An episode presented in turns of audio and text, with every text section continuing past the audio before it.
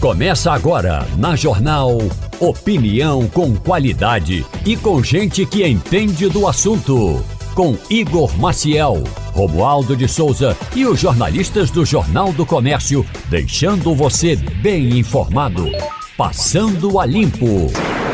Está começando Passando a Limpo. Muito bom dia a você que nos acompanha agora pelo rádio, no carro, em casa, no trabalho, você que nos acompanha pelo aplicativo, na internet. Muito obrigado. Pelo seu celular também, obrigado pela sua audiência. Muito bom dia, Edgar Leonardo. Bom dia, sempre um prazer a gente estar por aqui. A gente tem hoje o Edgar Leonardo na bancada e vai seguir aqui. Hoje a gente está com Romualdo de Souza viajando para Pernambuco, Fernando Castilho viajando para Lisboa. A gente daqui a pouco a gente vai tentar falar com o Fernando Castilho lá em, é, em Lisboa. Ele está num evento lá e daqui a pouquinho ele vai falar evento na área de economia. Daqui a pouquinho ele vai conversar com a gente aqui também. A gente vai tentar esse contato. Hoje tem Antônio Martins, lá de Portugal. Hoje tem o Caio Magri, é, na coluna Responsabilidade Social, é diretor-presidente do Instituto Etos. Tudo isso a gente vai tratar hoje. E daqui a pouquinho vamos conversar com o Mário Roberto Melo. Mário Roberto Melo, que está em Israel, saber como é que está as últimas atualizações, as, as, as mais recentes atualizações sobre a guerra do, de Israel contra o Hamas. Uh, quem está aqui conosco agora também é o Rafael Guerra, porque eu queria, Rafael, muito bom dia para você. Bom dia, Igor. Rafael é jornalista, especialista em segurança pública e aqui do Jornal do Comércio, do Sistema Jornal do Comércio. Eu queria saber, para a gente começar esse programa, atualizando o caso lá do juiz que foi assassinado o que é que se tem até agora? Porque no começo falava-se em execução. Dizia, a, a, polícia, gente na polícia chegou a dizer que tinha certeza que tinha sido execução. Depois disseram não, prendemos. Quando prende, diz não, foi latrocínio. Afinal, foi o que que aconteceu com o juiz que foi assassinado lá em Jaboatão dos Guararapes, aqui no Grande Recife? Bom dia, Igor. Mais uma vez, bom dia aos ouvintes, bom dia, bancada. É, Igor, é, onde a polícia prendeu é, três homens, né? É, eles estavam numa casa de veraneio em Serra dos Corais, no Cabo Santo Agostinho. É, a polícia conseguiu chegar até eles com a denúncia de que teriam visto o carro usado no crime. E aí encontraram a, o carro na casa de um desses suspeitos. E aí, quando a polícia chegou lá, levou todo mundo para o DHPP. No DHPP, um deles confessou que ouviu que teria participação no crime, né, que um outro teria participação no crime, aí denunciou o outro, acabaram, acabou que a polícia prendeu todo mundo por latrocínio. Os outros dois estavam, na verdade, é, pegando o carro para modificar, para alterar, para dificultar o trabalho da polícia para identificar esse carro. Uhum. E aí a polícia resolveu autuar os três por latrocínio, levaram para a audiência de custódia, a justiça decidiu que eles iam ficar em prisão preventiva, né? Latrocínio Foram pro é o roubo seguido, seguido de, de, morte. morte. Isso. Então... E também teoricamente também devem ser autuados, é, devem ser indiciados por associação criminosa, porque a polícia entendeu que todos têm uma ligação, que todos teriam envolvimento no crime, algum uhum. envolvimento, né? Mas ainda faltam dois homens, pelo menos, que teriam, estariam no local do crime, né? Teriam praticado de fato o latrocínio, uhum. e a uhum. polícia está procurando eles. É, e por enquanto é isso. Na verdade, a polícia não deu muitos detalhes. A polícia mandou uma nota, na verdade, só confirmando a prisão à noite. Apesar de a gente já ter isso durante todo o dia, né? A, a justiça ter confirmado a prisão, a justiça ter confirmado que eles estavam no hotel. É, acabou durante o dia também vazando uma parte do inquérito, vazando o circuito. A gente viu as imagens, divulgou no, no, no site do Jornal do Comércio, né? E por enquanto é isso. Na verdade, está esperando mais respostas da polícia, né? Apesar da polícia achar que agora é um latrocínio, a polícia segue investigando. Uhum. Porque ainda diz que qualquer motivação pode ter acontecido, pode de repente ainda ser uma execução. Né? Ou, ou... A, as imagens, a, as imagens, falava-se muito na, nas imagens, essas imagens que não aparecem, a, afinal, onde, tá, onde é que estão essas imagens? Alguns trechos, a imagem foi divulgada, mas a, a, imagem que eu vi só mostra o carro já, o, o já atingido, e o carro, ele perdendo o controle do carro e batendo num muro. É, tem mais imagem além dessa? É, a gente, na verdade, pelo, pela imagem que foi anexada ao inquérito, só teria essa. Uhum. Talvez a polícia tenha outras, mas não anexou a esse auto de flagrante, na verdade, que foi encaminhado para a justiça. E nesse auto de flagrante tem essa imagem, que é um circuito que mostra o carro, aí mostra uma movimentação perto do carro dele e depois já mostra ele batendo, né? Isso. Que é o que a polícia diz que ele teria levado o tiro e logo depois perdeu o controle do carro e bateu no muro. E o, no, eles dizem o quê? Que é, é, abordaram o juiz e ele não parou, ele acelerou, foi alguma coisa assim? Isso, um dos coisa... depoimentos diz que na verdade, é, três homens, dois ou três homens abordaram o veículo, é, teriam pedido para ele sair, ele disse que não ia sair do carro, até, até eles ameaçaram, teriam ameaçado o juiz de atirar, aí o juiz teria dito que, que se atirasse ia fazer muito barulho, que eles não fizessem isso, e aí um dos suspeitos teria palpado o juiz para ver se ele estava armado, se tinha algum objeto, e aí foi quando o juiz decidiu dar ré no, no, veículo. Quando ele deu ré, foi quando ele teria sido disparado o tiro, ele foi atingido, e aí acabou batendo no muro, perdendo o controle do carro. Meu Deus. Ah... Meu Deus. Agora, diz uma coisa, toda vez eu encontro com o Rafael, o Rafael já está, é, é, acho que já, já tá cansado de responder a pergunta que eu faço todo santo dia. Rafael, lá na redação Edgar, do, do JC, ele senta próximo ali de mim, toda vez eu chego, a primeira coisa que eu pergunto é sobre o plano de segurança, o Juntos pela Segurança. Vai ser lançado quando, Rafael? Eu sei que você não é secretário, o secretário disse aqui que... que é, que vai ser lançado até o início de novembro agora, que estava sendo lançado, mas está confirmado? Esse, existe esse plano de segurança? Esse Juntos pela Segurança vai ser lançado ou não? Ainda não tem previsão, Igor. A gente, na verdade, está na expectativa, porque quando teve aquela visita do ministro da Justiça, né, no, mais ou menos no, no meio de outubro, uhum. é, o Flávio Dino, a governadora foi questionada sobre isso e Raquel falou que seria no final de outubro ou começo de novembro, no máximo começo de novembro. Então está na expectativa, né? Começo de novembro é semana que vem. Né? É, final, final, de outubro, de outubro é essa semana. Estamos, é essa é. semana. É, então dia, a gente fica na expectativa, porque de fato o plano precisa ser lançado, precisam ser lançados é, ações, né? A gente está esperando na expectativa, a violência está aumentando. Esse caso do juiz não é um caso único. Se for latrocínio, ainda é mais complicado, porque mostra que aquela área, além de ter muita facção, também é uma área muito perigosa de assaltos. A gente lembra quando o secretário veio aqui semana passada, ele falou que essa área de Jaboatão recebeu reforço policial justamente pelo aumento das mortes violentas uhum. e ao mesmo tempo, e logo depois, dois, três dias depois da visita do secretário, aconteceu esse latrocínio, né? Ou execução.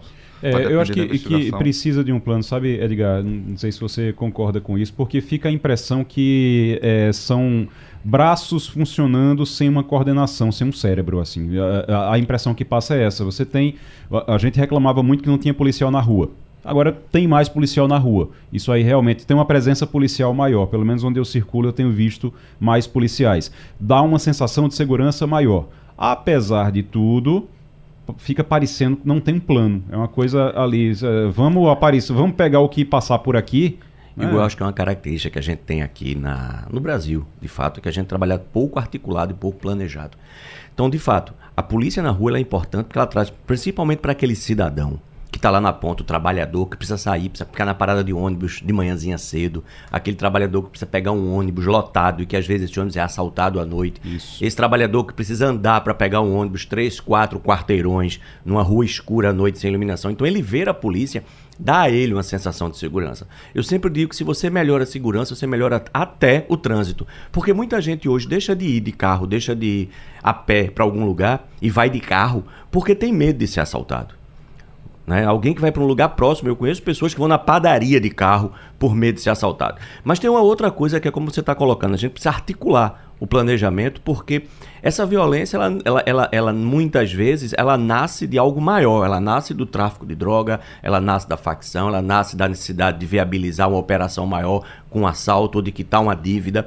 E aí você tem a outra articulação, que precisa ser uma articulação maior para a gente de fato combater o crime. Eu sempre brinco eu digo que o crime é organizado e o Estado é desorganizado. Então a gente tem precisa de uma articulação maior e uma articulação que envolva outros estados, porque o bandido não tem limite de município, não tem limite de estado. Então ele transita de Pernambuco para Paraíba, Alagoas, Ceará, Bahia com uma facilidade muito grande. E não precisa ter uma articulação muito forte regional e nacional, senão a gente sempre vai estar correndo atrás do rabo. O crime é organizado e a gente está precisando de um plano, e o Estado está precisando de um plano. É, vamos ver então se nos próximos dias, né, Rafael, a coisa se resolve. Rafael Guerra, obrigado. Eu estava dizendo esse negócio de ser, de, assim, de estar tá preocupante realmente. Eu disse aqui ao secretário no dia que ele veio e não sei, ele respondeu bem, foi, foi bem, não sei se ele. Mas é, uma colega nossa que estava relatando que, colega nossa de redação estava relatando que voltou a andar com um celular de, de ladrão o celular de ladrão. Pega um celular ali velhinho para poder ficar com ele no bolso porque anda de ônibus. Preocupação dela é anda de ônibus. Então, quando tem assalto, precisa entregar o celular do ladrão. Isso é uma coisa que eu não imaginava ver. É, acontecia antigamente, você tinha essa, é, esse tipo de coisa. Eu não imaginava ver de novo acontecendo aqui. Igor, eu vejo acontecer eu dou aula em faculdade e eu vejo os grupos de alunos esperando o ônibus dentro da instituição para evitar ir para a parada de ônibus. Eu vejo instituições que eu conheço, né, que elas têm segurança para acompanhar os alunos até a, segurança privada para acompanhar os alunos até a parada de ônibus, né? Então isso não tem sentido. Isso é papel do Estado. É impressionante como se deteriorou o, nos últimos anos o Pacto pela Vida e de repente agora não existe mais Pacto pela Vida e a gente está esperando esse novo plano. Rafael, vamos aguardar então, né? Vamos aguardar, Igor. Vamos estamos na expectativa, né? Tomara que agora no final do início de novembro, no máximo, seja lançado, né? E as ações sejam colocadas em prática, né? A gente está com pressa. Uhum. A violência está continuando aí, a gente precisa realmente dessa segurança. Você acredita que lançando o plano a gente vai ter já uma, uma resposta imediata para algumas coisas? Eu sei que não vai resolver tudo em, em, em, assim que lançar o plano, isso demora. Mas pelo menos você vai ter uma, uma resposta para alguma coisa já? É, a gente fica na expectativa, na verdade a gente não sabe nem bem como é o plano, né? A gente não, não tem acesso às ações, então a gente não tem como, como dizer isso. O que a gente está esperando também é a expectativa do concurso, né? Que vai começar no início do ano, que a gente sabe que quanto mais policial, melhora, porque a polícia militar tem que estar na rua e a polícia civil tem que estar investigando, né? Tem um excesso de inquéritos parados que a polícia precisa investigar, aprender e também os presídios precisam ter ações, né? Pra... É, é, o concurso é para 3 mil? 3.400 vagas. 3.400 vagas. É. Tá bom. Que aí está dividido civil, militar e científica. Rafael Guerra, obrigado. Obrigado, Igor. Até a próxima. Voltar lá para o seu trabalho, para a correria e até a próxima. Deixa eu, só mudando de assunto aqui, mas sem mudar tanto, a gente já está com o Mário Roberto? Daqui a pouquinho a gente vai para Mário Roberto Melo lá em, em Israel porque a gente falou faz uma semana já que a gente não fala com o Mário Roberto, tem que saber como é que estão as coisas por lá. Mário Roberto, lembrando que mora no norte de Israel, ali tem toda a preocupação com o Hezbollah, com o Líbano, que está ali e, e, preocupa realmente. Mário Roberto, muito bom dia. Muito bom dia, Igor. Estou à sua disposição.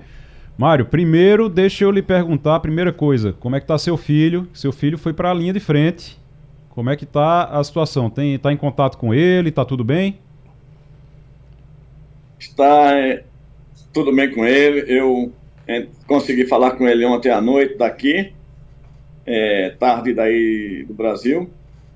E agora ele deve estar dormindo porque toda a noite ele estava em, em ação uhum. e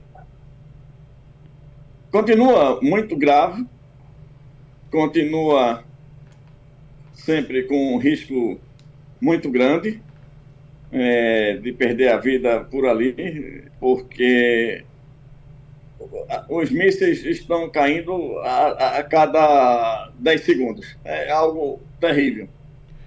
E essa guerra lentamente está se expandindo para o leste, ou seja, é, ali onde fica a Síria, é, sempre está tendo um atrito. Sempre jogando um, um míssil de lá para cá, ou daqui para lá, que realmente agrava a situação. É, o norte aqui de Israel com o Líbano está é, tá se intensificando é, o, a troca de gentileza, ou seja, eles jogam os mísseis e Israel revida, mas por enquanto não estão é, mirando as cidades, estão contra as tropas israelenses. Isso já deixa de preocupar tanto. É, é muito grave, porque tudo isso pode se desviar e cair nas cidades, como já tentou-se e como já se conseguiu, mas sem vítimas. E o que difere de uma guerra realmente com Hezbollah é que ainda não está com fogo intenso. Porque a de 2006 foi exatamente o que aconteceu na faixa de Gaza. E eu posso dizer que o Hezbollah é muito mais forte do que o Hamas. Não há o que comparar. O, o Mário Roberto, eu, nós estamos é, é, acompanhando principalmente a, as intervenções dos Estados Unidos também, porque quando o Irã começa a falar um pouquinho mais alto, os Estados Unidos vão lá e dizem: olha, não se metam, não se metam. Vocês estão com dois porta-aviões do, dos Estados Unidos aí nas proximidades, né? Exato. É, os Estados Unidos, é, na minha concepção, só participarão dessa guerra se o Irã é, interferir. Se for só Israel e o Hezbollah, eu acho que os Estados Unidos não entrarão nessa.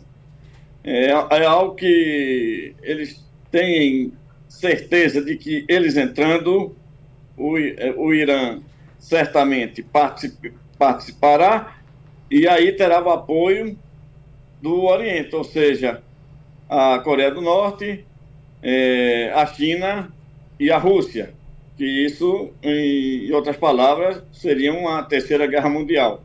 Então, uhum. não é interesse de ninguém. Eu acho que o grande é, problema agora é parar as provocações de Narsala, que é o chefe do Hezbollah, contra Israel, e assim evitar uma guerra generalizada.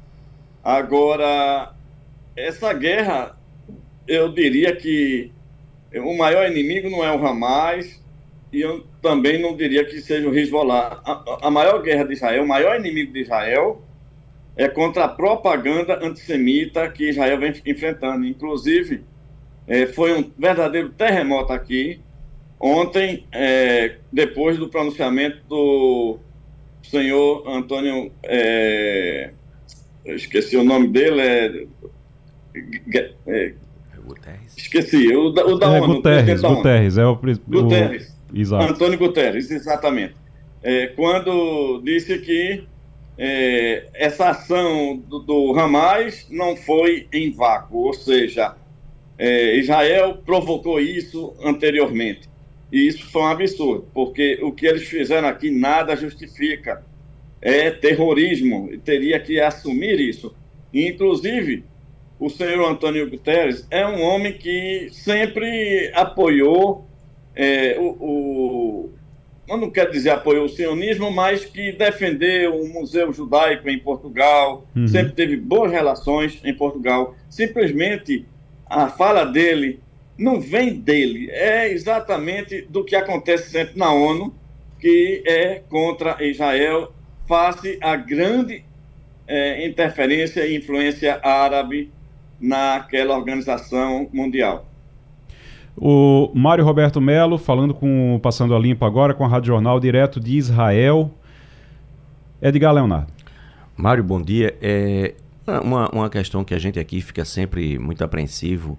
É, você tem aí talvez uma informação mais recente de como está a possibilidade daquele, daquele canal de saída, digamos assim, daquela via de acesso ali com, com o Egito, para que possam sair, inclusive, alguns brasileiros da faixa de Gaza porque isso eu acredito que seja uma coisa que, inclusive, Israel deve estar na expectativa de tirar o máximo de pessoas para que ele possa fazer a invasão terrestre, que todo dia se tem essa expectativa. Tem alguma novidade aí do Egito quanto àquela possibilidade de ser essa via de acesso para que as pessoas possam sair da faixa de Gaza? É, isso já ocorreu, isso já ocorreu, e eu queria dizer que é, quem não quer essa passagem para lá é o próprio Egito. O Egito não quer Palestina ali dentro. O jordaniano, no passado, também não quis. O libanês, muito menos. Ninguém quer o palestino. E Israel vive com eles, é, ao lado deles, e construiu essas muralhas para evitar tudo que vem ocorrendo. E conseguiu realmente parar com o terrorismo é, de explodir ônibus, de é, tiroteio nas ruas, tudo isso, mas depois dessas muralhas que fizeram. Eu fui informado que 20 caminhões puderam entrar. O problema ali é que Israel não está deixando entrar combustível para não facilitar a vida do Hamas. E essa entrada por terra, eu estou vendo que está sendo é, demorada, na minha opinião, por dois motivos. É, o primeiro e mais importante que Biden está tentando junto ao Catar de reaver, de libertar os reféns, que são mais de 220. E parece que tem possibilidade, já é, houve um, um uma, uma, já, já se obteve uma resposta do Catar junto ao Hamas que nos, nas próximas horas ou nos próximos dias é, um, uma parte já será liberada. Eu não sei se isso irá acontecer ou não, ou se é guerra emocional do próprio Hamas. Mas Biden está pedindo para não fazer isso. E o segundo aspecto que é, é viável, hum. é, que é muito normal de, de que isso aconteça, é que o Hamas progrediu muito. Lá dentro da faixa de Gaza, hoje em dia, para entrar um soldado israelense, é como entrar no alçapão. Então, os treinamentos são necessários antes dessa entrada. Uhum. E, na minha concepção, é isso que está atrasando a entrada por terra na faixa de Gaza. Mário Roberto Melo, a gente vai continuar acompanhando sempre aqui durante esse período. A gente espera que passe o mais rápido possível mas a gente sabe a situação que vocês estão passando aí, a gente consegue é, sentir o drama de vocês, ser com o filho, com seu filho na, na, na guerra, com seu filho lá, lá, na linha de frente. Vamos continuar acompanhando aqui e a gente volta a se falar, tá certo? Obrigado. Tá certo, um grande abraço e queria só concluir dizendo que é, essa guerra já trouxe sérios problemas para a economia. Sim. É, já está sentindo uma inflação, é, os pequenos negócios fechando, o desemprego aumentando e o que é pior, todos aqueles empregados é, estrangeiros, como por exemplo que é, cuidam da agricultura em Israel ou cuidadoras é, para os idosos, voltaram para seus países. Mais de 6 mil empregados, de uma hora para outra, é, complica todo o dia a dia de Israel. Não, a guerra não é boa para ninguém, né? Guerra nunca é bom para ninguém. Muito obrigado, valeu, Mário Roberto. Daqui a pouquinho eu quero falar, vou aproveitar o Edgar aqui, que é de economia, para a gente conversar um pouquinho sobre essa história da lei das estatais. Porque é o seguinte: o, o, o, governo Lula e o PT já estão com a história de é, fazer, de, de, complicar de novo com a história das, da lei da, das estatais. Eu estou vendo aqui, inclusive, manchetes dizendo Petrobras, governo Lula acelera na avacalhação. É bom lembrar que o governo do PT, os governos do PT, se complicaram no passado por causa da interferência nas empresas estatais ou que são, que são estatais, mas que são de, de regime ali misto, principalmente a Petrobras. Você tem na Petrobras um grande problema, você teve na, Petro, na Petrobras o grande problema, que inclusive eh, depois do mensalão a gente teve um, um, um troço chamado Petrolão. Não é petrolão porque é de petróleo, não é petrolão porque foi da Petrobras.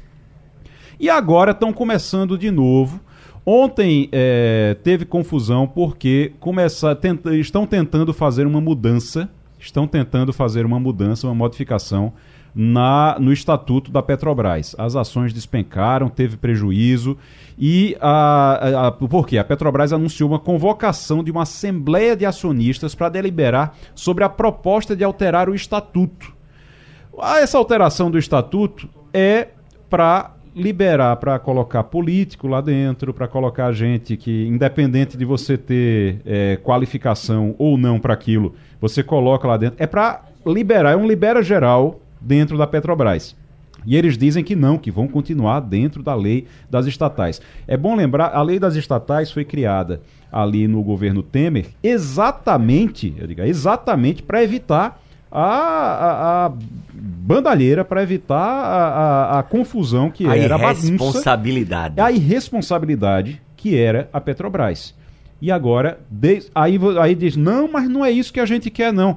Eu estou aqui, eu fiz uma lista aqui das, é, das vezes em que, desde o ano passado, ou o PT, porque aí o Lula ainda não era presidente, ou o, o, o, já esse ano o governo vem falando de mudar a lei das estatais. Tá aqui, ó. Governo Lula conta com STF e Congresso para mudar a lei das estatais. Isso aqui é do início do ano, é de janeiro.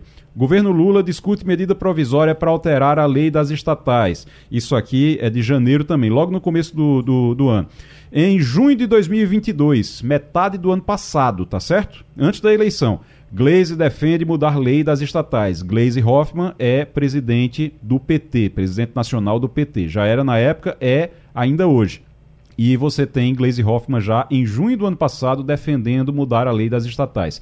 No início desse ano, aliás, no final do ano passado, ainda para o início desse ano, quando é, o governo Lula estava se formando, precisava colocar gente é, na Petrobras, Jean Paul Prats, inclusive, não poderia assumir pela regra anterior. Lewandowski deu um, uma decisão monocrática, somente ele, Ricardo Lewandowski, que nem é mais ministro, já se aposentou.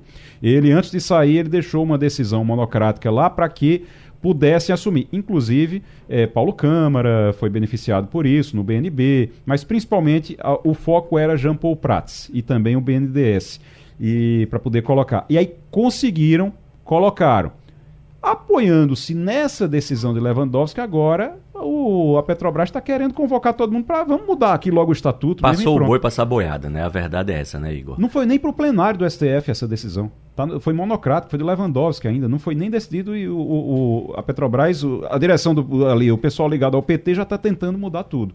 Vai acabar em, em, em problema isso, de novo. Na verdade, o que acontece é que isso já vem, como você bem colocou, sendo colocado há muito tempo. A, a, a lei das estatais ela está ali exatamente para trazer mais segurança. Né? Então você tem a questão do, da, do nepotismo, você não pode ter é, nomear ninguém que seja parente em até terceiro grau do pessoal da ligada política. Você tem a quarentena de 36 meses. Como é que você vai ter um líder, tá certo? Um, uma liderança partidária que vai assumir, sei, sei, lá, uma diretoria, conselho, porque eles gostam muito do cara ser conselheiro, né? O cara pode ser ministro e conselheiro. Temos alguns casos assim, né? Então, ministros de Estado que são conselheiros de empresas e muitas vezes, se você observar, eles aconselham empresas para as quais ele não tem nenhuma expertise. Né? Você tem diretoria, além de outros cargos de outro de baixo escalão. E você tem a questão de conflito de interesse. Basicamente, a lei das estratégias trabalha nesses fundamentalmente em três pontos: nepotismo, quarentena e conflito de interesses. Ou seja, se você atua politicamente, né? Então, se você atua politicamente com algum, algum, alguma, vamos dizer assim, algum viés político, você não pode aceitar um cargo. Você trabalha numa região que tem ligação com a Petrobras, você não poderia estar, por exemplo, como conselheiro ou diretor da Petrobras, porque você estaria interesses pessoais, conflito de interesses pessoais com seu trabalho enquanto político. Mas infelizmente no Brasil a gente aceita muito bem isso. É, Odorico Paraguaçu, não sei se você lembra, né? Odorico Paraguaçu, ele, ele tinha algumas frases que eu gosto muito, ele tinha uma que eu nunca esqueço. Né? Odorico Paraguaçu, que eu brinco que era um dos maiores cientistas políticos do Brasil, ele dizia que todo brasileiro é contra uma mamata, até achar sua tetinha. Rapaz, a, a Petrobras, só para é, rematar esse assunto, a Petrobras, ela foi o problema, o grande problema, o que levou à prisão de um monte de gente, o que quase destruiu o PT e quase destruiu a. E isso é o mais grave, isso é o mais grave, quase destruiu a confiança, a credibilidade da política no Brasil. E quando você deixa de acreditar na política, e foi por causa das confusões na Petrobras, foi por causa do petrolão, por causa da corrupção. Quando você deixa de acreditar na, na política, na política como modificadora de realidade, quando você deixa de acreditar nisso, meu querido, estamos perdidos. Aí a gente se perde completamente. Igor, não existe um país desenvolvido sem instituições fortes. E as instituições, para serem fortes, elas precisam de confiança de que elas atuam na direção e no sentido correto para guiar a sociedade para um futuro melhor. Na hora que a gente perde a confiança no Congresso, na instituição do Estado, no Superior Tribunal Federal, na Justiça, a gente cria uma série de empecilhos ao próprio desenvolvimento econômico. Porque a gente, os investidores vão evitar esse país, Isso. a gente vai ser obrigado a pagar uma taxa de juros mais elevadas para fazer captação de recursos. Então, é muito importante. Né? E aí a gente tem aí como resultado dessa, só dessa brincadeira, a Petrobras vinha com as ações subindo aí é, é, desde o começo do mês, por conta inclusive da tensão de que o petróleo deve subir, talvez, se o conflito, por exemplo, no Oriente ele se agrava, mas aí somente com essas notícias o petróleo, perdão, a Petrobras, as suas ações, ela já cai de 37,93 no dia 20 para 35,88, exatamente, basicamente, por conta dessa preocupação que é possível de que exista, dentre outras coisas, também na, na modificação, por exemplo, da, da maior da maior pressão do Estado para segurar e fazer política pública a partir da Petrobras, a modificação também da distribuição de dividendos, mas também principalmente pela possibilidade de que você tenha um, um, um, uma, uma, uma uma presença maior de políticos sem expertise técnica na Petrobras. Confiança nas instituições é a base da democracia. A credibilidade das instituições é base da democracia. A Petrobras é uma instituição brasileira séria e que precisa ser respeitada. Ah, se ela não for respeitada, a gente perde a confiança nela e quando a gente perde. Olha, instituição, as instituições no Brasil eu digo que é, você trata como se fosse é, seu irmão, seu filho. É, assim, eu posso reclamar quando está fazendo alguma coisa errada. Agora, não, não vá tentar destruir, não. Não vá tentar, não, porque aí realmente você vai ter confusão. Não pode destruir a credibilidade nas instituições. E não pode um partido político se apropriar de instituições. Não, isso vale para Bolsonaro, para Lula, para PL, para PT, para qualquer que seja o partido. Vamos seguir aqui, porque a gente já está é, no adiantado da hora aqui. Vamos para a coluna Responsabilidade Social. Caio Magri já está conosco. Caio Magri, muito bom dia. Bom dia, bom dia, Igor. Bom dia, Romualdo. Tudo bem? Como são? Muito bem, estamos bem aqui, estamos aqui eu e o Edgar Leonardo. É, coluna... Ah, desculpe, desculpe, eu estou com a imagem fechada. coluna, coluna Responsabilidade Social com o diretor-presidente do Instituto Etos, Caio Magri. O, o Etos e o Ministério Público de São Paulo firmaram uma parceria no combate à fome, Caio. Pois é, a, a gente a, recentemente assinou um termo de, de, cooperação, mas a ideia de trazer esse tema para a nossa coluna, Igor, é no sentido, inclusive, de poder sugerir, inspirar, de trazer talvez uma reflexão para outros ministérios públicos dos, dos estados é, dos estados brasileiros.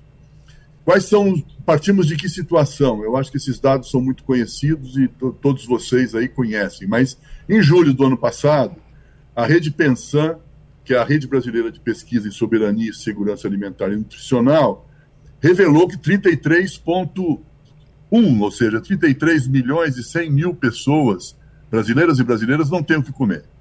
Voltamos para o mapa da fome, isso foi constatado do ponto de vista da, da, das avaliações dos indicadores da FAO, mas isso significa que, de acordo com esses dados, 15,5% da população brasileira sente fome e não come por falta de dinheiro para comprar os alimentos. E desses 33 milhões, quase 8 milhões estão no estado de São Paulo. É a maioria absoluta no Brasil. O estado mais rico do país, com um PIB maior que muitos países, né, é o campeão em em número de pessoas em situação de segurança alimentar e passando fome. E foi nesse sentido que a gente buscou construir essa parceria. E é muito interessante porque a iniciativa do Ministério Público Estadual do Estado de São Paulo é de ajudar e a promover a criação de políticas locais e instrumentos locais para uma segurança alimentar e nutricional efetiva. Por exemplo, nós, nós levantamos só em uma cidade, na cidade de Paulínia, que é um, é um ponto focal aí para um projeto, é, uma série de terrenos e de espaços públicos disponíveis para você poder desenvolver hortas urbanas, por exemplo. É, a possibilidade de você utilizar e, e organizar com, com, com, com atores locais a produção de alimentos, a produção de uma cozinha comunitária, enfim. Né? É, é, essa é a ideia, é de que o Ministério Público, por suas ações, a sua finalidade, ele contribua para a criação de políticas municipais, conselhos municipais de segurança alimentar, fundos municipais de segurança alimentar, né? É, e desenvolver essa garimpagem, de ajudar a garimpar espaços públicos disponíveis para poder apoiar os projetos e a produção de alimentos que seriam destinados às pessoas que hoje estão passando fome essa é uma das questões importantes do projeto e da, da, da parceria. E a gente já está dialogando com uma série de outras redes, né, como o Instituto Fome Zero, a Ação da Cidadania, o Pacto contra a Fome, empresas. O Carrefour se dispôs aí a participar. Portanto, nos parece muito interessante a, a mobilização empresarial em torno dessa, dessa iniciativa para que apoie e construa juntos, possamos construir juntos mecanismos de redução das, das desigualdades por meio da segurança alimentar e nutricional. Essa é a ideia. Ô Caio, eu, é, eu escuto há muito tempo, já há algum tempo eu escuto isso, e a gente sabe que, quando a gente acompanha, a gente sabe que tem fundamento quando se diz, olha, não falta comida no mundo. Não, não, não falta. O problema não é, não é falta de comida no mundo. As pessoas não passam fome porque não tem comida suficiente. Em nenhum lugar do mundo. As pessoas passam fome porque não tem coordenação, não tem articulação, não tem essas parcerias que você está relatando para a gente agora e que são muito importantes. Então, se a gente tivesse mais articulação, se a gente tivesse mais coordenação no mundo, a gente teria comida para todo mundo, para toda a, a população é, global. Sem dúvida, nós somos, nós somos o país hoje considerado o celeiro do mundo, né? Uhum. do ponto de vista da nossa produção agropecuária. Somos líderes de exportação de commodities, de milho, de algodão, de, de soja, de carne, né? de carne bovina. Portanto, não falta falta acesso, falta renda e falta articulação, sem dúvida, inclusive entre os, os entes federados, né? a União, a federa os estados e os municípios. Eu queria só aproveitar para dar um exemplo de Sim. como pode dar certo, porque já deu certo. Uhum. Em 2004, 2003, quando o programa Fome Zero foi lançado, o Etos participou intensamente de trazer empresas para apoiar as iniciativas do Fome Zero. E a mais bem sucedida, Igor, foi aquela parceria que a gente fez com a Febraban, incluindo a ASA, Articulação do Semiárido, com o programa P1MC, o programa 1 milhão de cisternas, o, o Fome Zero, o Etos. Essa parceria gerou a construção de quase 30 mil cisternas de placa né, no, no semiárido. Uh, uh, o seminário brasileiro. Portanto, é possível, é possível você ter o engajamento das organizações locais, das políticas públicas e das empresas na perspectiva de reduzir, de mitigar a fome e promover acesso à segurança alimentar no Brasil. É possível, a gente acredita. A ideia de ministérios públicos estaduais uhum. poderem assumir um compromisso e uma, uma, uma, uma pactuação por uma rede de segurança alimentar, como São Paulo fez, a gente gostaria muito de difundir em outros estados. É muito é possível bem. que eles nos ajudem bastante. Vamos então tentar lançar essa ideia por aqui em outros estados também. Caio Magre, muito obrigado. Até semana que vem. Um abraço. Até mais para vocês. Abraço forte. Daqui a pouquinho a gente vai para Portugal conversar com o Antônio Martins. Uh, daqui a pouquinho a gente vai para Portugal também tentar conversar com o Fernando Castilho. Fernando Castilho está em Portugal hoje é, participando de um evento. Viajou ontem à noite, já está lá hoje pela manhã. Daqui a, ele já deve estar tá almoçando nessa hora.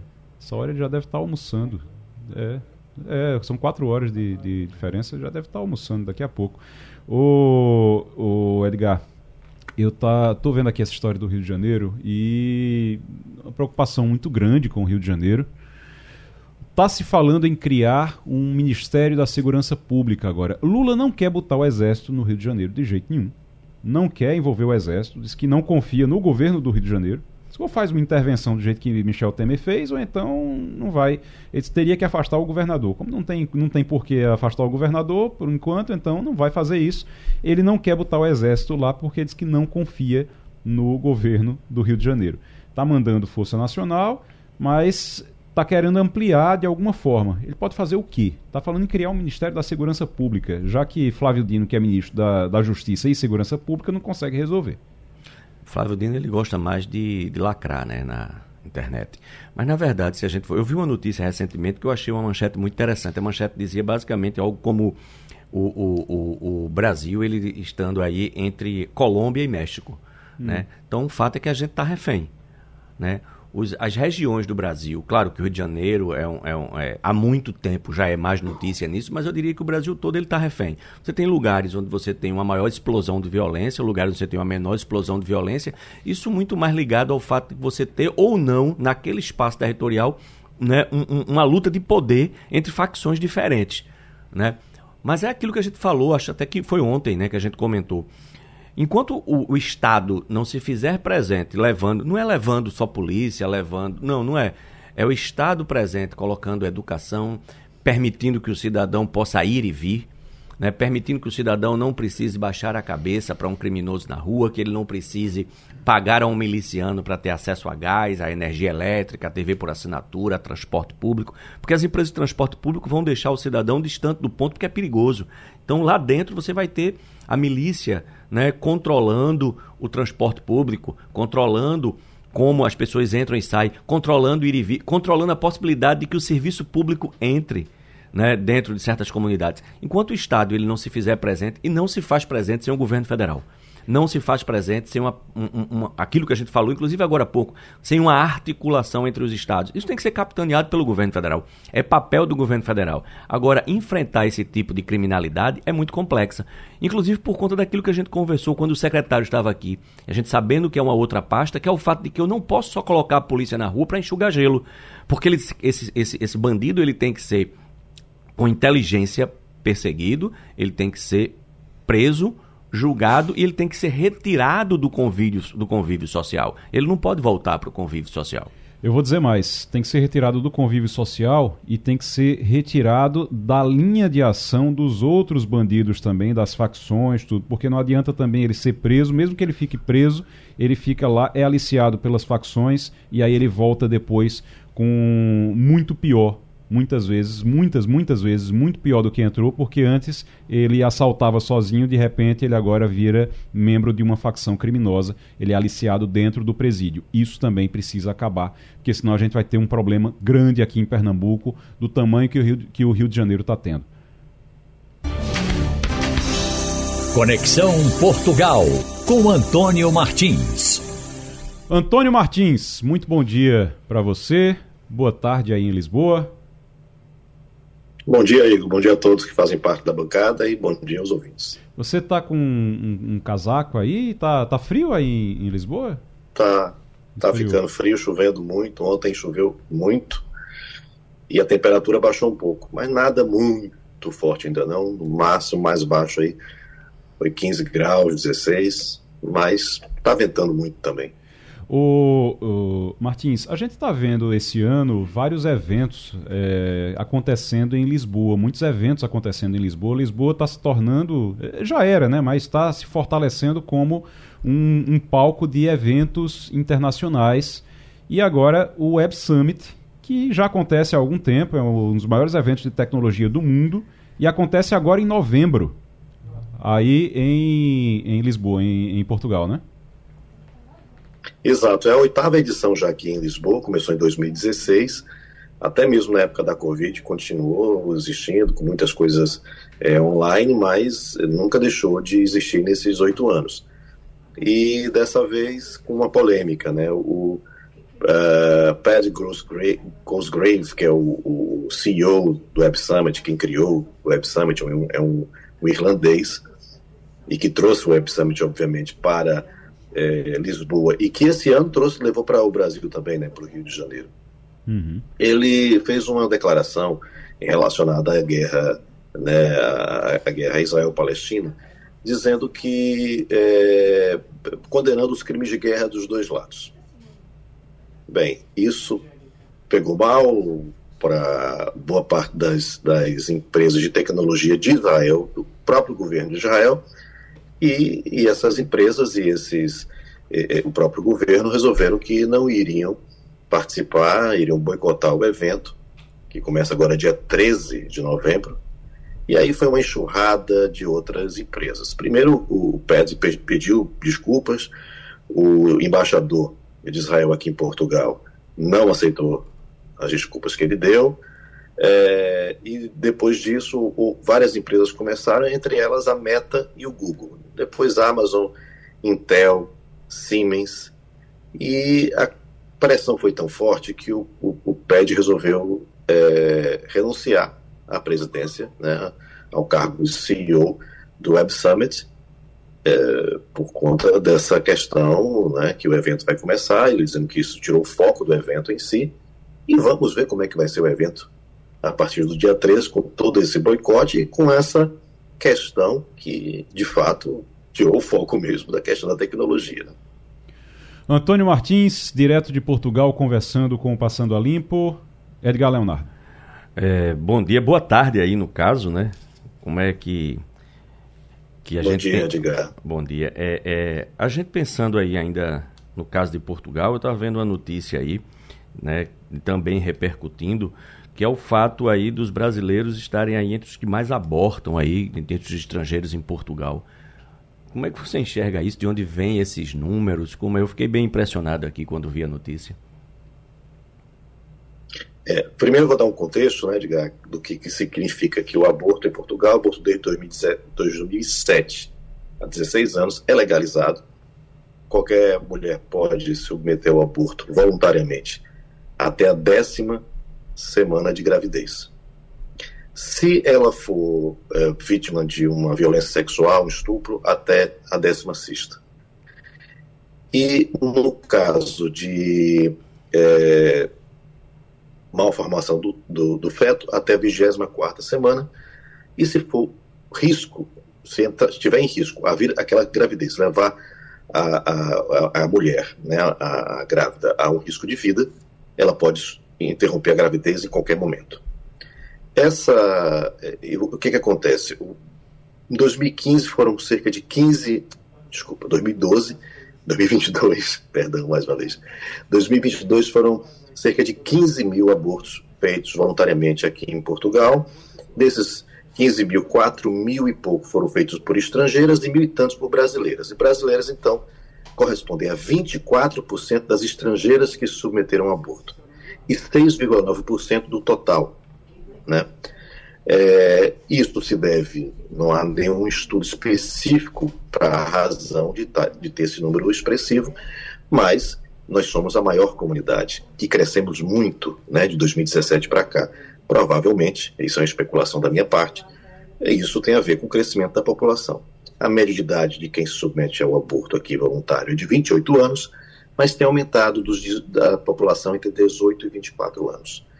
Há uma série de questões aqui que é o seguinte: é, dos hospitais que devem fazer, é, dos 15 hospitais da, na, aqui em Lisboa, em Portugal, que podem fazer o, o, o procedimento do aborto, sete não estão fazendo, não fazem. E houve até um projeto uh, recentemente, mas que não foi aprovado, que atribuiria é, produtividade ou bônus aos médicos que fizessem é, menos abortos, né? ou seja, que fizessem com que a, a, paciente desistisse do aborto.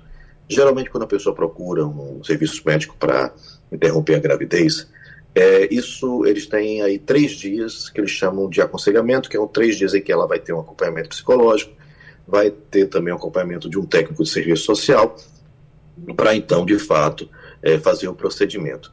Há agora um projeto na internet, na, no, no parlamento, né, para acabar com esse período. E outra coisa é também a, a exigência de dois, duas ecografias, é, sonografias também, é, para que atestar por dois médicos diferentes atestando em que momento a gravidez começou. Que isso é importante para poder você decidir se aquela gravidez está dentro das 10 semanas, dentro das 16 semanas, dentro das 24 semanas, do caso que eu citei recentemente. Então é isso, é, é, é, houve no início um aumento, obviamente, do, do, dos procedimentos, mas também não se sabe ao certo quanto é que existia antes, porque muitas vezes, quando era proibido, muita coisa acontecia clandestinamente, mas depois houve uma queda no número de abortos aqui e depois estabilizou é, mais ou menos isso, 15 mil pessoas, 15 mil procedimentos por ano. Ô, ô Martins, eu estou vendo aqui é, que 2.200 vagas para formar médicos especialistas, que é o maior número de sempre, o governo está tá afirmando. É, médicos aí é, tem, brigando com o governo por conta disso. E aí me levantou uma, uma questão aqui. Eu lembro que a gente conversou aqui recentemente também sobre Portugal estar aceitando médicos brasileiros, médicos estrangeiros, porque estava precisando realmente muito aí, porque não tinha suficiente. Como é que é o sistema? O sistema é público? É totalmente público em Portugal? Como é que funciona aí para vocês?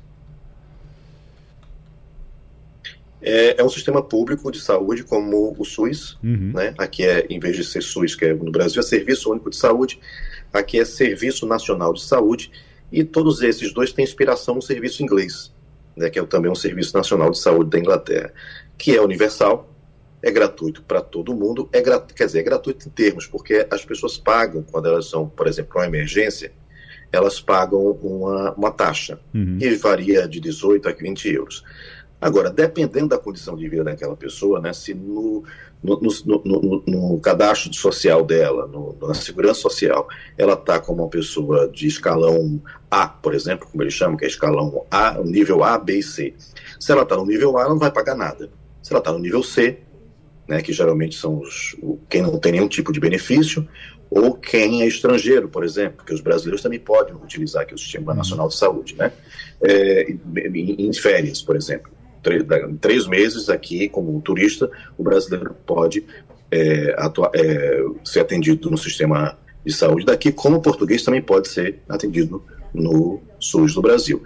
Só que o, o brasileiro, o brasileiro que vem para cá, o estrangeiro que vai utilizar e que esteja dentro desses três meses, né, como turista, ele vai pagar essa taxa. Né? Ou então aquelas pessoas que estão no escalão B e C.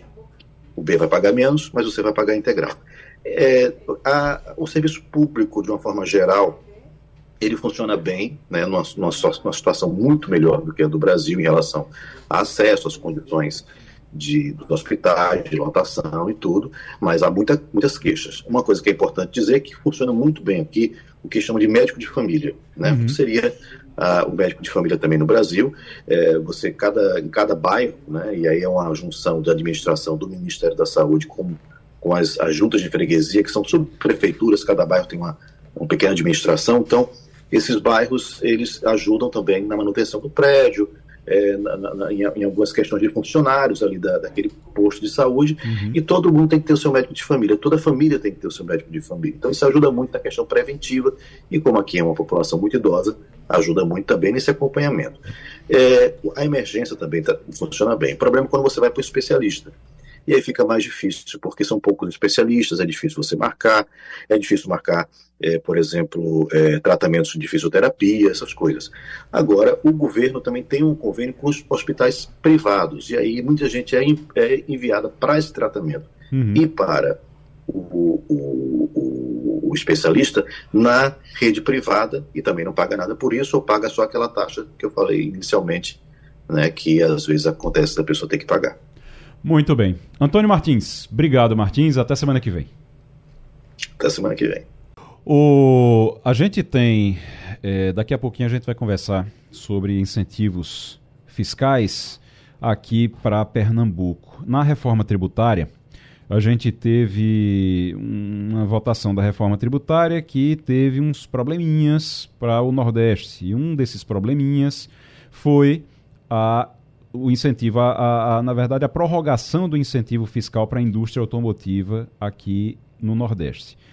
Os deputados do Sul, Sudeste, Centro-Oeste, eles votaram contra e os deputados do Norte e do Nordeste votaram a favor. Por um voto, um voto, nós não conseguimos aprovar isso, não se conseguiu aprovar isso no, na Câmara e aí foi para o Senado. Um voto, inclusive, que ficou faltando de um deputado pernambucano do Fernando Monteiro, que votou contra.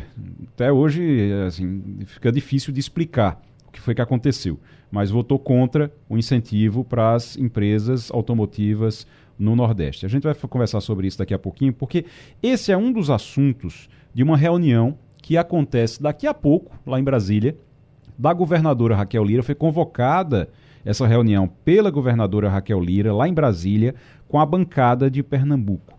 E Edgar, é uma reunião muito importante porque ela vai apresentar para os deputados, para os senadores e convocou os ministros. Eu tive informação ontem que ela convocou os ministros pernambucanos também. Disseram, ó, vocês estão por aqui, venham também. Porque a gente precisa de toda a ajuda necessária. Ela vai apresentar para eles quais são as pautas prioritárias. Dizer, precisamos de dinheiro, de emendas para essas pautas aqui.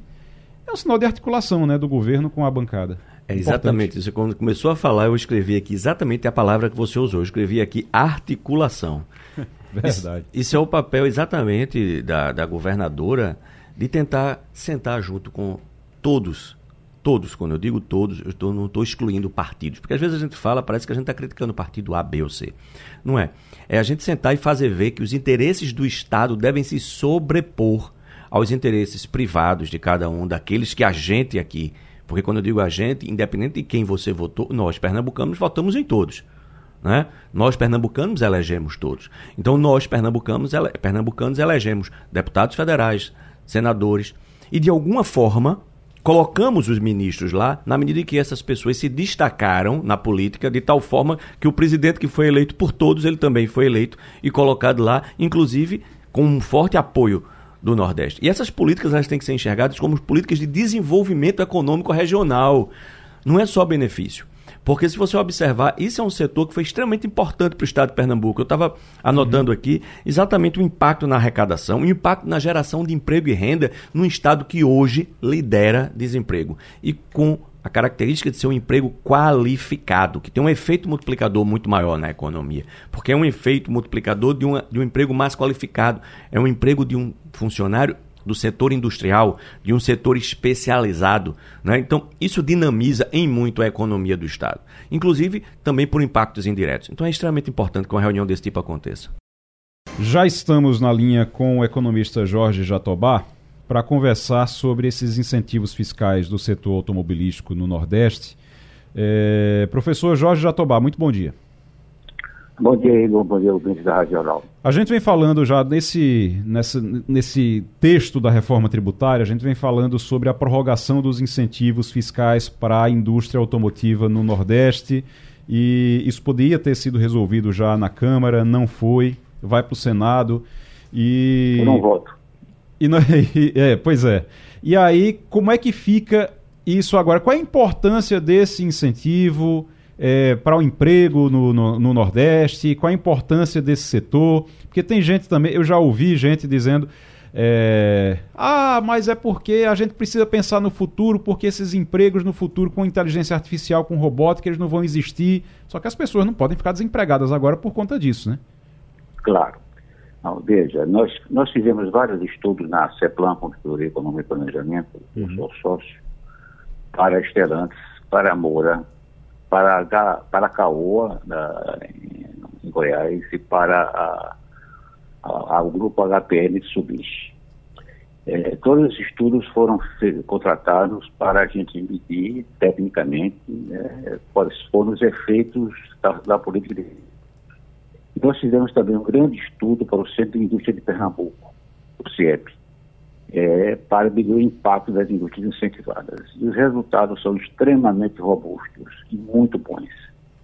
Houve uma mudança significativa, inclusive, na forma como, na, na estrutura e no desempenho da indústria de transformação de Pernambuco, é, em, em decorrência da política de incentivo. Os efeitos sobre emprego, sobre PIB, sobre arrecadação, e além de benefícios de natureza social, através da interação que as empresas tiveram com, seus, com, as instituições de ensino, foi muito significativo. Inclusive, no caso de Pernambuco, houve uma reversão no processo de desindustrialização. O Brasil está se desindustrializando, o PIB da indústria de transformação está perdendo gravitação, o PIB no todo, não é o que acontece em Pernambuco. Uhum graças à política de incentivos, a economia de Pernambuco começou a crescer acima da média nacional. A indústria pernambucana cresceu acima da média nacional, porque aumentou sua participação. E os argumentos que eram usados contra a política de incentivos foram todos assim, embascarados pelos resultados. Os resultados são números oficiais. Eu estou tratando aqui de dados de PIB, de IBGE, dados de emprego, dados do Ministério do Trabalho, Sim. dados de arrecadação da Secretaria da Fazenda. Então, não são resultados que vieram de nenhum viés é, em função de informações providas para as próprias empresas. E nós tínhamos, no caso da Estelantes, em particular, nós tínhamos feito, feito dois estudos anteriores. Um prévio investimento da, da, na época da Fiat, né, é, para uma ONG italiana, e depois nós fizemos um estudo para a Secretaria de Desenvolvimento Econômico de Pernambuco, quando a, a, a fábrica estava em implantação ainda. Já nós estimávamos naquela época que os efeitos seriam significativamente positivos. E ano passado nós atualizamos esse estudo e foram bastante importantes. Então, atualizando o seguinte: a política de incentivos vai desaparecer com a reforma tributária. Uhum. É, inclusive, com, aliás, com reforma ou sem reforma, os incentivos com base em CMS vão deixar de existir a partir de, dois, de 1 de janeiro de 2033, se extingue em 31 de dezembro de 2032. E, obviamente, mas tem um período até lá. E essas indústrias precisam é, ser apoiadas porque ainda existe um hiato competitivo entre o Nordeste e o Sul-Sudeste. Né?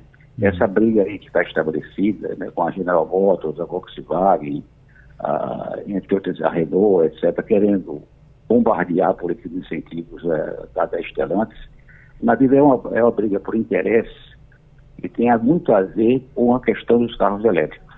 A Stellantis, por exemplo, está tendo todo um programa de investimento nos próximos anos para sair é, gradualmente de carros híbridos para carros elétricos. Sim.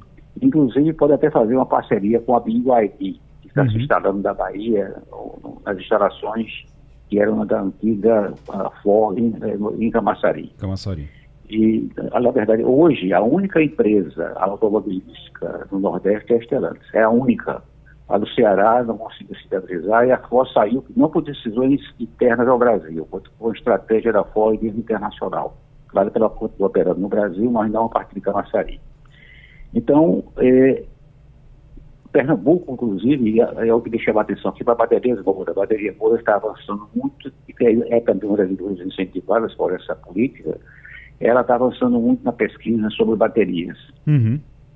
E essas, essas pesquisas é, mostram que é, pode estar na região Nordeste um gênesis, a gênese de um carro elétrico, tá certo? É, ah, porque a uhum. gente não só tem uma fábrica como a Stellantis, olhando isso nos próximos anos e fazendo investimentos nessa direção, você tem a Moura fazendo pesquisas é, bastante é, desafiadoras uhum. para prover os carros elétricos com as baterias de durabilidade e resistência. Ô professor, então, é, só para professor, só para a gente, é, o, o, que o senhor está dizendo então é que esses incentivos eles são importantes para manter a competitividade dessas empresas aqui no Nordeste e gerar emprego. Então eu, eu acho que é, não tem é algo que a gente até pode fazer aqui, que é convocar, eu acho que na primeira votação lá na Câmara, acho que faltou, e aí a, faltou até para a imprensa também, fazer realmente um, um movimento de pressão sobre a importância dessa, desses incentivos a importância desses é. incentivos para a economia, a importância desses incentivos serem aprovados é, pela bancada é, federal de Pernambuco. Acho que faltou muito isso e a gente precisa realmente não cometer o mesmo erro novamente. Então a gente precisa realmente é. fazer um movimento é, para mostrar a importância disso, mas eu queria passar aqui para o Edgar Leonardo que quer fazer uma pergunta. Bom dia, professor Jatoma. Sim, sim, é, sim, só pode. Um Tudo bem. Só um minutinho. É, nós fomos convidados pela bancada federal no início desse, uh, alguns meses atrás, uns Sim. quatro meses atrás, para fazer uma palestra perante a bancada federal de Pernambuco sobre os efeitos positivos dos benefícios fiscais, especialmente para Estelantes e para Moura. Fizemos uma reunião na bancada em Brasília, fizemos essa apresentação, a bancada estava mobilizada, um dos poucos que faltaram a essa reunião foi exatamente o, o, o voto do deputado que, que é, foi contra a extensão dos benefícios. Aí você sabe que perdeu por um voto, uhum. que é um, um, deputado do PL de Pernambuco. Você sabe o nome, eu não me lembro o nome dele agora. É o, então, o, mas, o Fernando Monteiro, do PP, na verdade. É, Fernando Monteiro do PP, exatamente, do PP. É. É, então, uhum. uh, ele não estava presente, mas todos que estavam lá, eu suponho que votaram a favor. Então houve essa mobilização, a bancada foi instruída, foi informada, nós demos todas as informações, distribuímos os relatórios e, mostramos que nós tínhamos feito também estudos semelhantes para outras montadoras localizadas no centro-oeste do país. Uhum. Deixa eu passar aqui para uh, o Edgar Leonardo agora. Professor, bom dia. Sempre um prazer falar com o senhor. É, professor, é, quanto a esse ato que o senhor bem citou aí, que existe aí naturalmente entre o processo de industrialização aqui na região Nordeste e a região Sudeste, que acaba gerando essa competição, e esses estudos que o senhor fez, tem algum estudo, eventualmente, que o senhor tenha trabalhado ou tenha tido acesso de, do, da, das implicações, né, dos reflexos, aí, dos impactos dessa antecipação da perda dos incentivos que estão previstos, claro, para a partir de 2033, mas essa antecipação para 2023, 2024, qual seria efetivamente o impacto aqui na economia da nossa região? Olha, são se os edifícios ao regime locomotivo do Nordeste do Centro-Oeste não forem aprovados agora, nós temos, teremos um impacto de curto prazo. né, porque, inclusive, planos de investimento da Estelantes podem ser comprometidos. Eles têm um volume de investimentos previsto para o ano significativo, inclusive, como eu falei, na transição do carro padrão, né, do carro a combustão, para o carro inicialmente movido a etanol e posteriormente ao carro elétrico. Então, esses seriam efeitos de mais curto prazo. As demais, os demais incentivos, com base em CMS, sobretudo, com reforma tributária ou sem reforma tributária, se extinguem em 2032, como eu disse antes. Mas o que significa o seguinte, que para reduzir esse ato competitivo daqui para frente, os estados do Nordeste têm que investir em ativos econômicos reais, que significa o quê? Melhorar a infraestrutura econômica e social, melhorar a qualidade do capital humano e promover inovação. Então, esses serão os, os elementos, porque daqui, a partir daí, daquela data, as decisões de investimento vão ser tomadas com base na capacidade dessas economias de oferecerem é, insumos é, fornecerem fatores, fornecerem atributos é, que permitam essas empresas ter uma boa lucratividade, uma boa produtividade e reduzir esse ato com relação ao sul-sudeste. A Estelantes tem um dado que eu não, não, não tenho aqui de, mente, mas eu cheguei quando conversei com eles, que esse ato eh, competitivo diminuiu ao longo dos anos, mas ele existe. Uhum. Há uma curva de aprendizado, né? então você sabe que a Estelantes hoje cria mais de 15 mil empregos no, em Pernambuco, tem um parque de tem 34 sistemistas, sendo 22 do Supplier Park de Goiânia, uhum. é, realizou 14 bilhões de investimentos até o primeiro semestre de 2022, tá certo? E gerou impactos significativos na arrecadação, na receita, na, na arrecadação, no emprego, na, naquela região de Goiânia, no entorno. Ou seja, transformou a economia é. de Goiânia, então foi significativo uhum. isso. Agora, quando eu vejo o seguinte, daqui para frente, não existindo mais a política de incentivos, ou essa do regime automotivo, ou a, a, a política mais geral, os estados vão ter que investir em qualidade de infraestrutura e qualidade de recursos humanos e na inovação para serem mais competitivos. Ou seja, Porque ainda existe esse o professor, ato. Esse ato precisa diminuir, mas ainda existe. Verdade. O professor, só para a gente encerrar, ou seja, a gente precisa se preparar para quando esse incentivo não, não existir mais Uh, está, os estados precisam se preparar para poder continuarem sendo competitivos em relação ao sul e ao sudeste, mas precisam de tempo para fazer isso. E esse tempo é exatamente, exatamente, na prorrogação do incentivo. Professor Jorge Jatobá, muito obrigado. A gente vai voltar a conversar sobre esse assunto aqui. É, também depois, lembrando que daqui a pouco a governadora Raquel Lira tem uma reunião com a bancada para tratar desse e de outros assuntos também. Edgar Leonardo, muito obrigado. Passando a limpo, volta amanhã. A Rádio Jornal apresentou opinião com qualidade e com gente que entende do assunto. Passando a limpo.